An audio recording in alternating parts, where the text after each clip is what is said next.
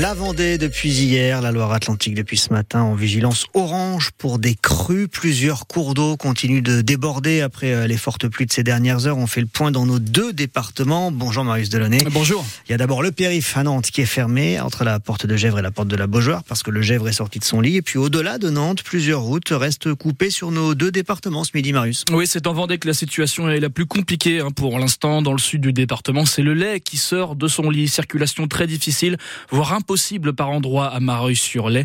Même chose près de Fontenay-le-Comte, à Nieul-sur-Lotise. Le bourg est bloqué, les bus scolaires ne, circulent plus.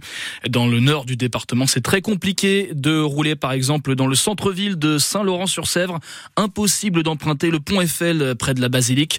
La Sèvre nantaise déborde, hein, tout comme dans le secteur de Pouzauges. Et puis, si l'on revient en Loire-Atlantique, ça bloque par endroits, comme au nord de Nantes. Le pont du Gerrier à Jouer-sur-Erdre est coupé. C'est un petit pont assez emprunté hein, pour se rendre du côté de Safré.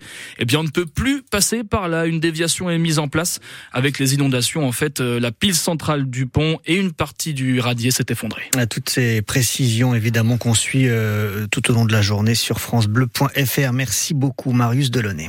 L'État ne relâche pas la pression sur Yara à Montoire de Bretagne. Le préfet l'avait annoncé ici même sur France Bleu Océan il y a une dizaine de jours. Il surveille de près comment le fabricant d'engrais va s'y prendre pour fermer son usine et transformer son site en lieu de stockage. L'État avait euh, commandé un audit flash. Les premières conclusions sont tombées, Hélène Roussel, avec deux nouvelles mises en demeure. Yara doit évacuer l'ammoniac des cuves et corriger les anomalies dans ses installations électriques. Le géant est encore une fois hors des clous en matière environnementale et sécuritaire. Et ce n'est pas parce que l'usine de fabrication doit fermer, plus de 130 licenciements sans doute d'ici l'automne, qu'il faut relâcher la pression. Au contraire, pour le préfet, qui l'a dit, mais qui a donc agi aussi. C'est rassurant, disent les élus du territoire. Trois maires et deux députés conviés cet après-midi chez le sous-préfet à Saint-Nazaire pour détailler l'audit et parler de la suite.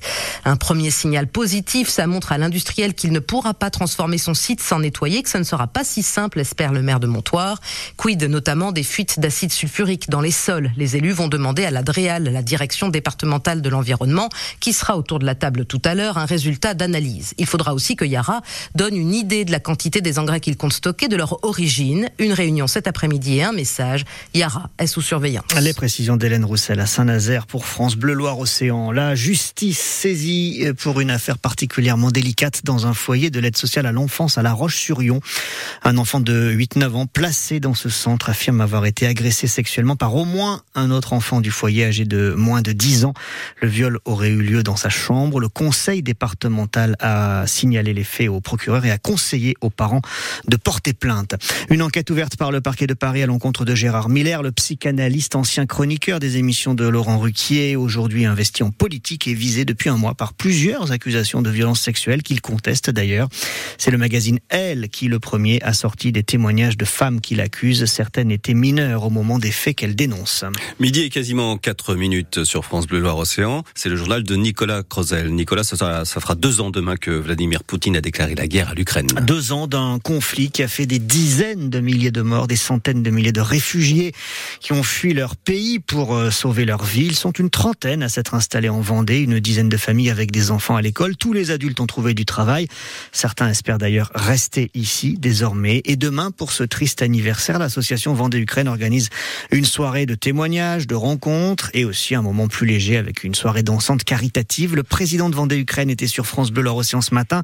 On lui a demandé si le sort de ces familles intéressait toujours la population, s'il n'y avait pas de défiance, alors qu'on entend souvent que si tout coûte plus cher aujourd'hui chez nous, c'est à cause de l'Ukraine. On n'a pas cette crispation par contre, on a bien cette lassitude, euh, comme tout événement. Euh, donc, c'était il y a deux ans. Euh, depuis, il s'est greffé d'autres événements au niveau mondial aussi, euh, qui ont suscité euh, l'engouement de, de, du public par, par rapport à ce qui se passe. Donc, mmh. que ce soit des catastrophes naturelles d'ailleurs ou des, des, guerres, bien évidemment. Ce qui fait qu'on a eu plutôt une baisse sur tout ce qui était dons, hein, puisqu'on continue à collecter du matériel. Et donc là, on a eu effectivement petit à petit, ça s'est étiolé. Par contre, on n'a pas, malgré ce que l'on dit, on n'a pas de, de problématique bon, ben, sur. c'est à cause des Ukrainiens quand même. Alain Lédé, le président de, de Vendée Ukraine euh, sur France Bleu Océan ce matin. La soirée, c'est demain à Saint-Gilles-Croix-de-Vie, à la salle de la Conserverie, à 20h. Soirée caritative en soutien aux réfugiés ukrainiens. 14 personnes portées disparues en Espagne après l'incendie qui a ravagé hier un immeuble résidentiel à Valence. Il y a au moins 14, 4 morts.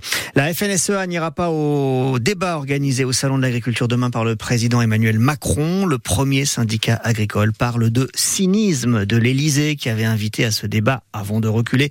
Le collectif écologiste Les Soulèvements de la Terre, un mouvement né à Notre-Dame-des-Landes et que le gouvernement avait voulu dissoudre il y a encore quelques mois. Arnaud Rousseau, le président de la FNSEA, ne relâche pas la pression sur le gouvernement et sur la présidence de la République. Je n'irai pas à ce grand débat. Je trouve que ce qui se passe est incompréhensible et le cynisme qui prévaut à, tout ce que j'observe est intolérable. La politique, c'est autre chose que, de la com ou du show. Moi, j'attends pas du président de la République qui nous fasse l'exégèse et la technique de ses annonces. Et dans le moment dans lequel on est, euh, ça renvoie l'image euh, aux agriculteurs que finalement rien n'a été compris de leurs problématiques. Et nous en sommes d'autant plus euh, furieux que nous avons contribué à ce travail. Nous avons été au rendez-vous du travail, des propositions. Tout est sur la table aujourd'hui. Donc le président fera ce qu'il veut, mais je ne serai pas, et encore une fois, avec recul et sans émotion, l'acteur de quelque chose que je considère de particulièrement cynique. La seule mission qui m'a été confiée, c'est de trouver des solutions pour les agriculteurs. Et dans le moment dans lequel on est, on ne les voit pas. Arnaud Rousseau, euh, le président de la FNSEA chez nos confrères de BFM TV. On va reparler de cette pression qui monte autour du salon de l'agriculture qui s'ouvre demain à Paris. Dans un instant avec Wendy Bouchard et ses invités, alors qu'en ce moment même à Nantes, une trentaine de tracteurs euh, sont garés euh, au niveau du miroir d'eau face au rempart du château, donc dans le centre-ville de Nantes. Le H joue ce soir en déplacement à Chartres. C'est du handball, la Star League. Les Nantais sont deuxième. Le match est à 20h. Et puis il y a le début de la Ligue 1 de football ce soir. Metz, Lyon, 21h. Les Nantais joueront demain à Lorient à 17h en direct sur France Bleu Loire-Océan. Un match à 6 points face à un concurrent direct au maintien.